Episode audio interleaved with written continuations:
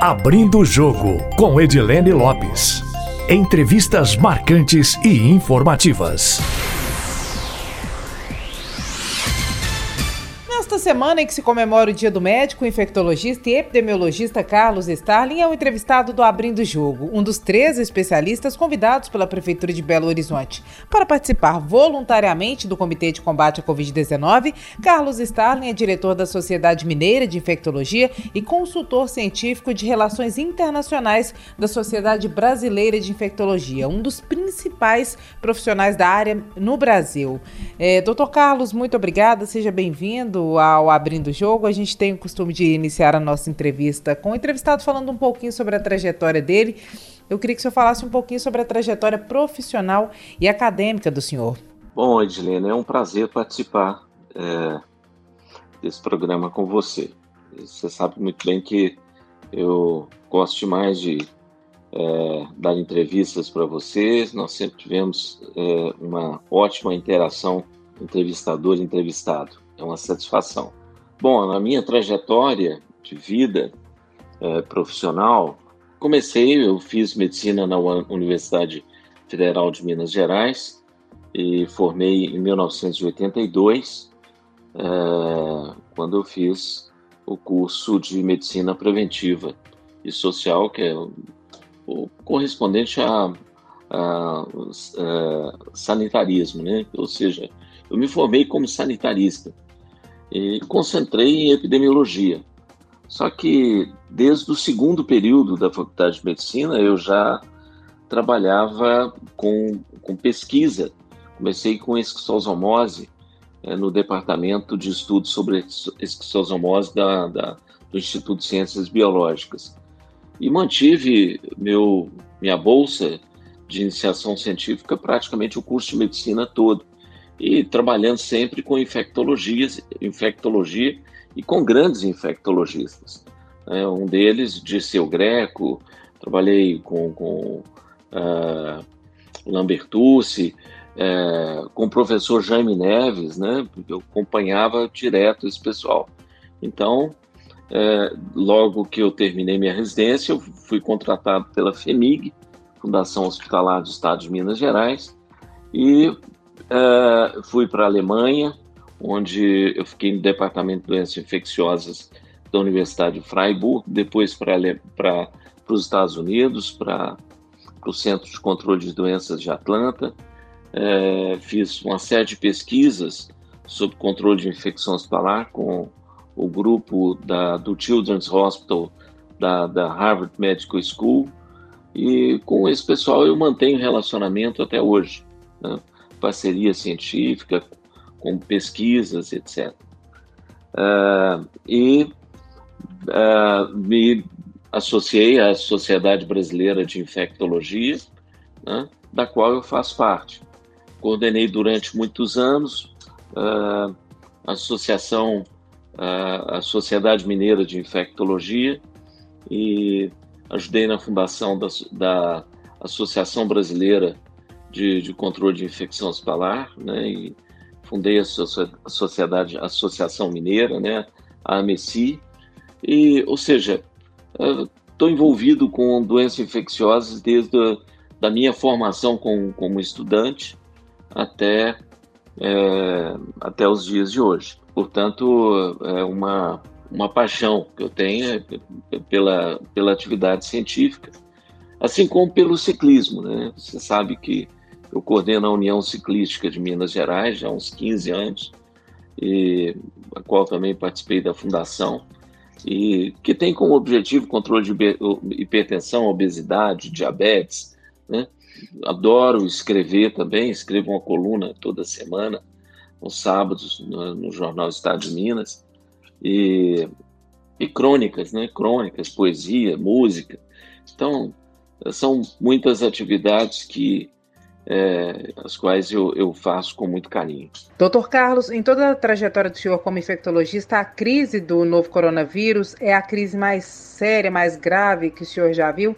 E quando é que o senhor acha que de fato ela será superada? Quando teremos uma vacina? É, qual é a perspectiva do senhor em relação a esse cenário mundial? Juliane, eu já passei por uma série de, de epidemias, né? É, começando pela meningite, é, depois é, pela é, influenza, né? H1N1 em 2009, é, um, uma epidemia que uh, pouco se fala, né? já se falou mais, que é exatamente a epidemia de infecções por bactérias multiresistentes, que são um problema enorme que nós estamos vivendo até hoje e que a, a, o coronavírus só complicou, só piorou. Né? Mas eu, eu certamente é, é, a epidemia atual é das maiores que nós já vivemos na nossa história. Né? Então, desde a gripe espanhola de 1918, é, nós nunca vivemos uma situação no planeta como essa. Né? É uma super né, pandemia, né? mais de, só no Brasil, mais de 5 milhões de pessoas infectadas, mais de 150 mil mortos. Né? Então, isso é um desafio enorme. Né?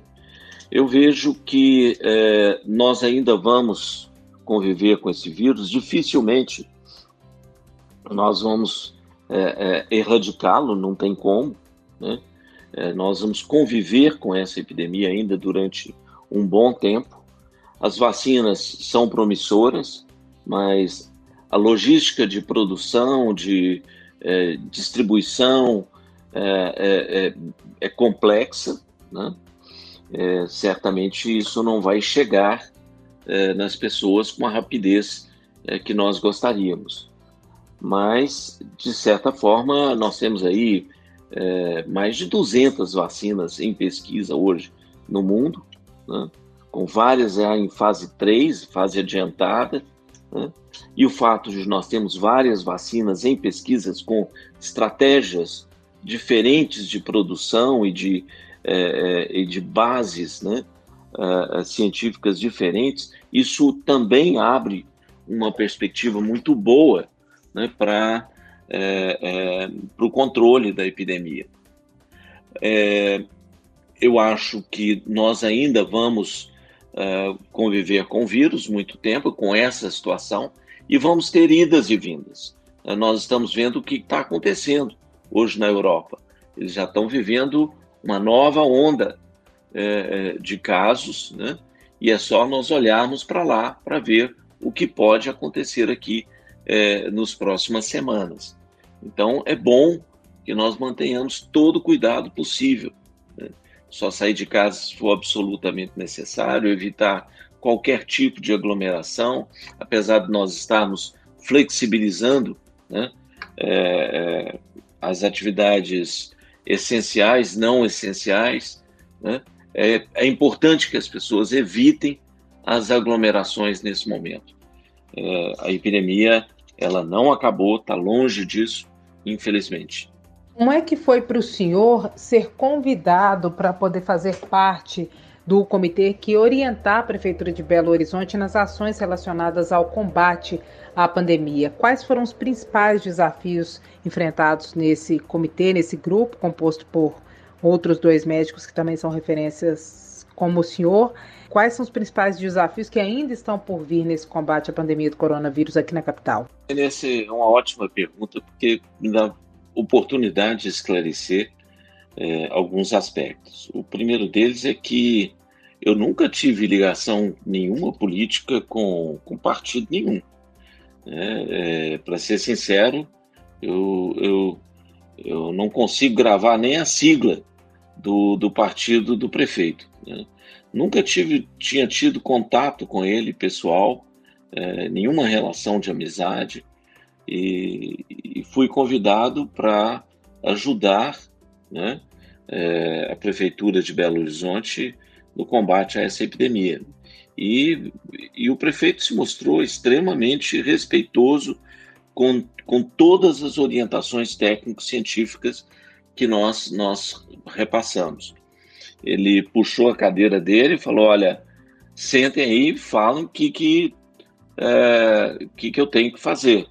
Eu não entendo de vírus, não entendo de bactéria, né? e esse negócio de, de epidemia é com vocês. Né? E, então, tanto eu, quanto o Jackson, quanto uh, o Estevão, né, e quanto o Naí, nós somos claros, né?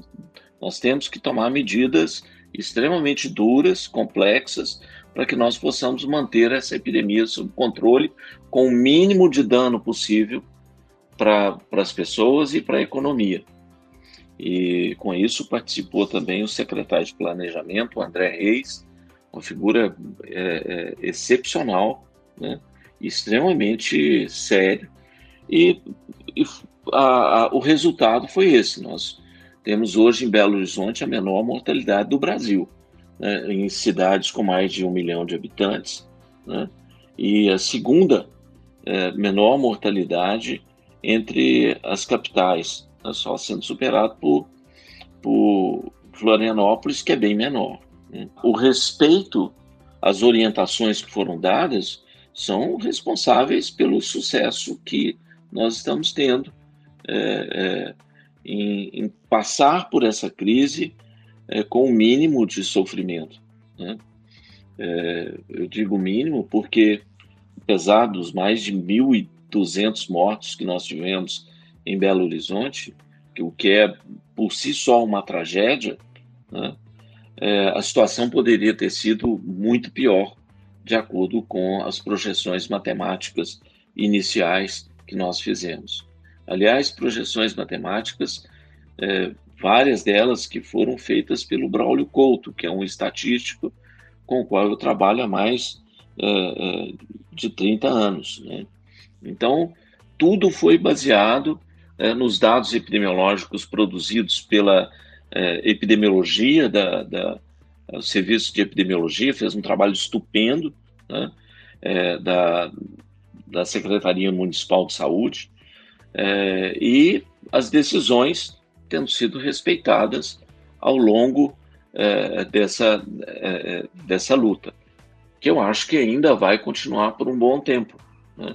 Nós temos muitas dificuldades, tivemos fake news com a gente, falando que eu pertenço ao partido X ou Y, eu nunca tive participação política nenhuma.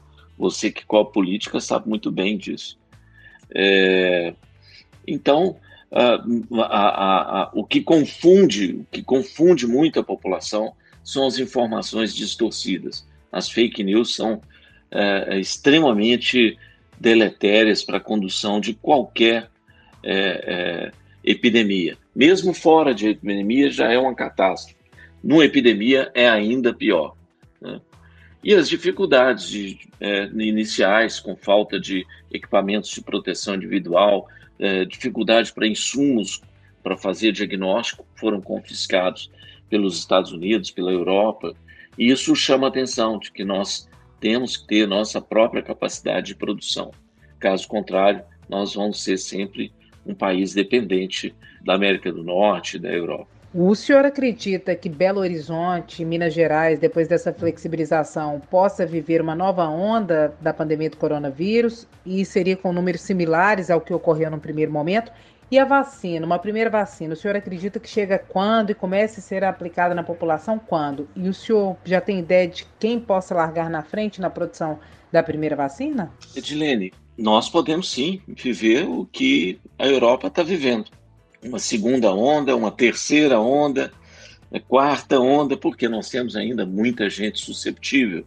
Nós temos um, uma curva de, que começa a cair, a imunidade coletiva para o vírus vai aumentando progressivamente, mas é possível que nós, nos próximos meses, uh, tenhamos um, um, um retorno da epidemia é, certamente não nos níveis que nós tivemos no princípio, mas nós vamos continuar tendo é, ondas epidêmicas sucessivas é, nos próximos meses. A flexibilização é necessária, né, porque você, é, na condução de uma epidemia, nós temos que ter, olhar para a parte de saúde pública, temos que, temos que olhar para a economia, temos que olhar para a sanidade mental das pessoas, né?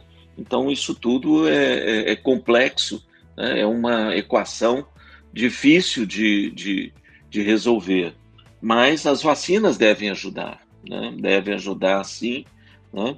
É, as vacinas são um grande avanço para todo mundo que, para as pessoas que imaginam que essas vacinas estão sendo feitas de forma acelerada, é bom lembrar que elas estão sendo pesquisadas, algumas delas, desde 2002, com a epidemia, primeira epidemia de coronavírus que nós tivemos no planeta, que foi a SARS, depois a MERS em 2012.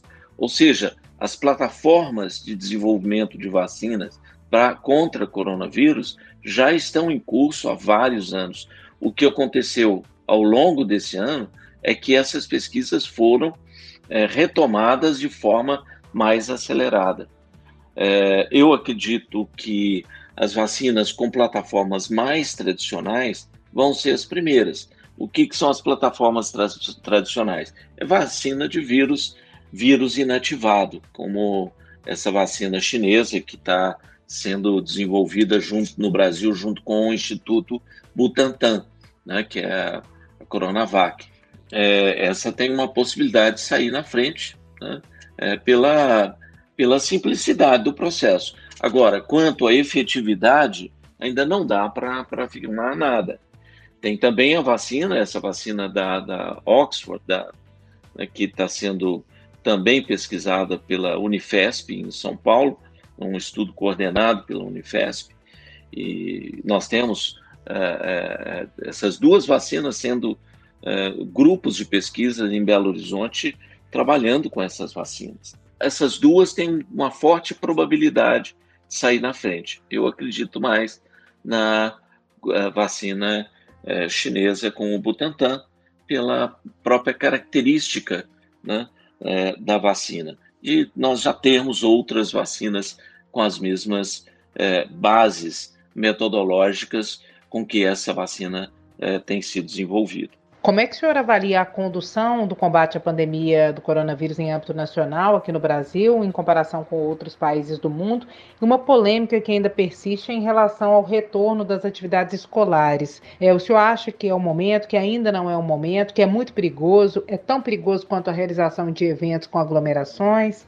O senhor, como, como médico, qual é a avaliação técnica do senhor nesse sentido? Edilene, em relação à condução no Brasil, é nós tivemos vários momentos. Um momento inicial, com o Ministério da Saúde fazendo um trabalho muito bem feito, é, e posteriormente com uma interferência política desastrosa. Né? É, sai um ministro, sai um, um, segundo ministro, entra um ministro interino que fica interino durante muito tempo.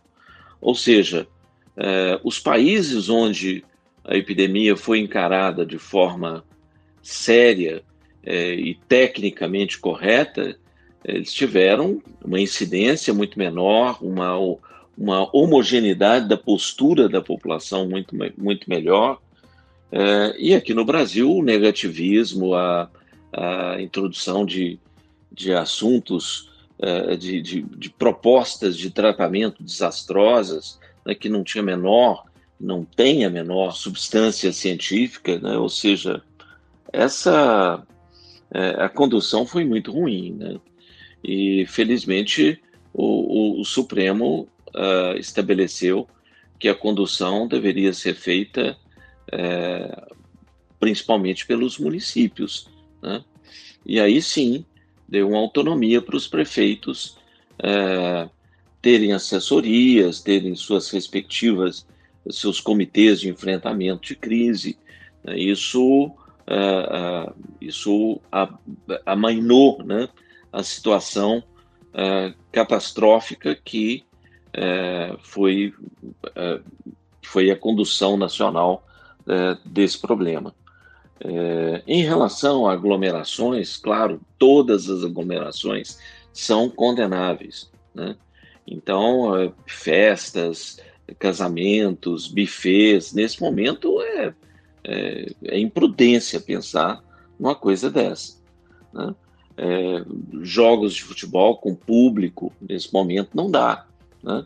Nós ainda estamos com uma incidência alta, o vírus ainda circula pesado na sociedade. Quanto às escolas, né, é, existem critérios. É, com menos de 20 casos por 100 mil habitantes, né, é, é um, é um momento que a gente considera é, de baixo ou muito baixo risco de ocorrência de surtos. Entretanto, nós estamos é, em Belo Horizonte com cerca de 80 casos por 100 mil habitantes. Se nós considerarmos os dados da Secretaria Estadual de Saúde, nós estamos com mais de 100 casos por 100 mil habitantes, ou seja, quatro a cinco vezes acima do, do mínimo de segurança. Então, a, ainda não dá para voltar com escolas, e, e as escolas têm que estar preparadas, e não é só a questão do risco dos alunos, mas aí implica também no risco da família desses alunos. Cerca de 60% dos alunos, de acordo com um estudo feito é, em São Paulo e mesmo aqui em Minas, né, é, vivem com pessoas que têm fatores de risco. Né? Então, não é só o aluno, o risco do estudante, mas é o risco também da família dessas, desses estudantes, dos professores, das pessoas que trabalham na escola. Então, o momento epidemiológico ainda é, é muito ruim para retorno às aulas. Né? E, e, hoje saiu né, é, uma, uma determinação da justiça caçando a liminar das escolas que queriam, das escolas particulares, né, que é, entraram, impetraram um mandato de segurança para voltar às aulas. E isso, é, essa liminar foi caçada hoje. Né? Então, mostrando que é, realmente não tem condição. Né? A argumentação da prefeitura ela é embasada é, nos vários aspectos epidemiológicos da doença. É compreensível, as crianças uh, estão em casa há muito tempo, as escolas com problemas financeiros, né, mas isso se resolve de outra forma, mas não colocando as pessoas em risco. Considerando o que está acontecendo nesse momento na Europa, o senhor acredita que uma segunda onda seja praticamente certa aqui no Brasil e ela deve ocorrer também em Minas Gerais, em Belo Horizonte? E nós, aqui na capital, por exemplo, estamos preparados para uma segunda onda? Porque hoje as pessoas se perguntam: a flexibilização está ocorrendo, vai ter eleição, as atividades estão voltando e os números estão caindo. Que horas que esses números vão começar a subir de novo? Eles vão começar a subir? É uma dúvida recorrente da população. Essa epidemia nós tivemos um, uma oportunidade muito boa, que é de olhar o que é, estava ocorrendo na China, na Europa, nos Estados Unidos, e para saber o que, o que, que nós iríamos viver. É, não tem como é, nós não é, percebermos e ficarmos atentos ao que nós estamos vendo em outros países que têm condições estruturais muito melhores do que a nossa própria condição é, é, estrutural, tanto assistencial como infraestrutura é, é urbana. Né? É, então, com certeza, nós vamos ter, sim, né? nós vamos ter novas ondas é, epidêmicas e, e, a postura da população ela vai definir o tamanho dessa do problema que nós ainda vamos enfrentar. A, a Europa está tendo uma segunda onda, vários países estão tendo. Nós estamos vendo em Manaus o que, que aconteceu em Manaus, nós estamos vendo alguns estados do Nordeste né, que também já estão com segunda onda. Nós estamos vendo o que está acontecendo em Florianópolis, que teve um aumento é, importante do número de casos nos últimos, nessa última semana. Então, nós vamos viver isso sim. Né? É, agora, hoje nós estamos muito mais bem estruturados do que nós estávamos no princípio da epidemia. Foi também esse um fator importante né, que da, da é, do isolamento social, do distanciamento que ocorreu logo é, entre é, é março e, é, é, e maio, né, quando as flexibilizações começaram a acontecer. É, mas nós vamos ter sim. Nesse momento, nós não estamos. A flexibilização não tem nada a ver com as eleições, tem a ver com o dado epidemiológico. Nós estamos vendo o R0 em torno de 1, uh, é, o abaixo, ligeiramente abaixo de 1, uh, e enfermarias e CTIs com capacidade é, abaixo de 50%, ou seja, três indicadores verdes permitem um, um certo grau de flexibilização. É, então, nós temos que ficar muito atentos ao comportamento epidemiológico daqui para frente. Nós já temos muito mais experiência para lidar com os casos, inclusive os casos graves, que vão para os hospitais. É, nós hoje entendemos melhor essa doença e, portanto, mesmo aqueles pacientes que ficam graves, a mortalidade é menor. Importante é, é, chamar atenção para esse aspecto. Né? A mortalidade vai cair, mesmo nos casos mais graves, em função do nosso entendimento da fisiopatologia da doença. Doutor Carlos, o senhor que é um médico que é referência é, no Brasil inteiro, o senhor topou trabalhar como consultor, né, direcionando o trabalho médico da Prefeitura de Belo Horizonte, é, sem receber nada por isso. E o senhor, eu sei que o senhor recebeu uma homenagem, nós estamos na semana do Dia do Médico, eu sei que o senhor recebeu uma homenagem. É, como é que foi essa homenagem e qual que é a importância disso para o senhor, que aceitou trabalhar gratuitamente pela cidade nesse momento tão difícil? Ter um, um trabalho reconhecido, isso é muito bom, principalmente um trabalho voluntário. É, é, foi com muito prazer, muita satisfação, muita honra que eu é, aceitei né, esse convite para participar do comitê, particularmente com colegas tão, tão, tão competentes, tão brilhantes quanto é, o Dr. Jackson Machado, né, o, o Estevão Urbano, é, o Naí, que são já colegas de muitos anos, né? É, o Estevam, nós trabalhamos junto há, há muitos anos. Né? Então, é, foi um, um, prazer enorme. E ter esse trabalho reconhecido né, pela, é, pelas entidades médicas, né, pelo Conselho Regional, pela Associação Médica, é, pelos sindicatos médicos, né, que receber essa homenagem foi, foi emocionante. Né? É, isso é revigorante, né? É, isso contrapõe a, a, fake news, a, a, bobagens que algumas pessoas postam e, e, agressões que eventualmente a gente sofre com esse tipo de, de, de trabalho que a gente, é, a gente é, acaba encarando né, é, de, forma, de forma espontânea, né, mas é, é, é muito bom e, e transforma a responsabilidade ainda, faz com que essa responsabilidade seja ainda maior. Né? E é bom chamar a atenção de que é, ninguém faz um trabalho dessa natureza é, sozinho. Né? Então, é, o, o, trabalho é feito por uma equipe espetacular. Né?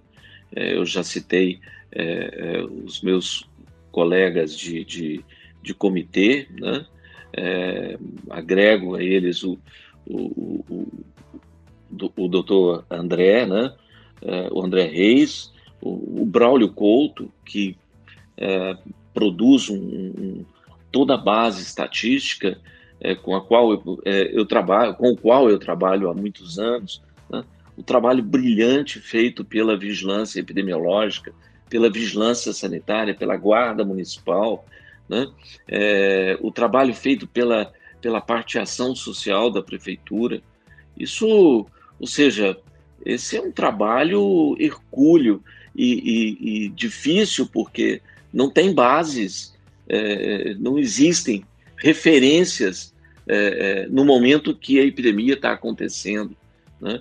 Então, é, é, é, muito gratificante receber essa homenagem, mas essa homenagem eu eu tenho que compartilhar com toda e, toda e todos os profissionais de saúde é, de Belo Horizonte, do Estado, né, que estão passando por um, por um momento extremamente complicado. Né? É, vários perderam a vida, nós tivemos mais de 500 profissionais de saúde que morreram, entre médicos, técnicos, é, auxiliares de enfermagem. Né? Então, a, a, foi um, um momento é, muito difícil para o sistema de saúde, tanto público quanto privado. Né?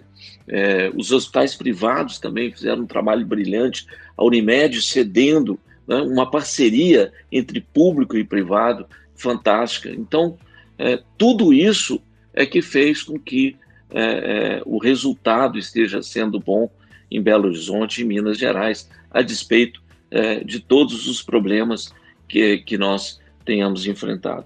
Mas é muito, é muito gratificante é, ter esse trabalho reconhecido. É, o senhor acha que depois do coronavírus pode vir coisa pior? Pode vir. Essa não é a primeira e não será a última epidemia que nós vamos enfrentar. Podem ser outros coronavírus, podem ser vírus influenza, ou seja, o coronavírus furou a fila de uma série de outros micro-organismos é, que certamente nós vamos enfrentar no futuro. Mas estamos aprendendo, aprendemos muito e temos que muito trabalho a ser feito no sentido de evitar é, catástrofes semelhantes no futuro. Medicina, ciclismo, escrita. O senhor que tem livros publicados. Pretendo continuar fazendo todos eles com muito prazer, muita satisfação, assim como criar os meus filhos, minhas filhas. Mundo pós-pandemia. Vai ser um mundo mais preocupado, certamente, com uh, saúde pública. Espero que um mundo mais, uh, mais humano, mais solidário, uh, com menos barreiras entre, entre os países. Essa é uma esperança enorme, Tilene. Eu também tenho profunda admiração pelo seu trabalho como repórter, sempre fazendo coberturas é, muito boas, né? E a satisfação é participar desse programa com você. Grande abraço. Um abraço a todos. Nosso agradecimento também aos nossos ouvintes que acompanham o podcast Abrindo o Jogo. Quem quiser enviar sugestões pode fazê-lo pelo e-mail edilenelopes.com.br ou também pelo meu Instagram, arroba repórter Edilene Lopes. Uma ótima semana para vocês. Abrindo o Jogo com Edilene Lopes. Entrevistas marcantes e informativas.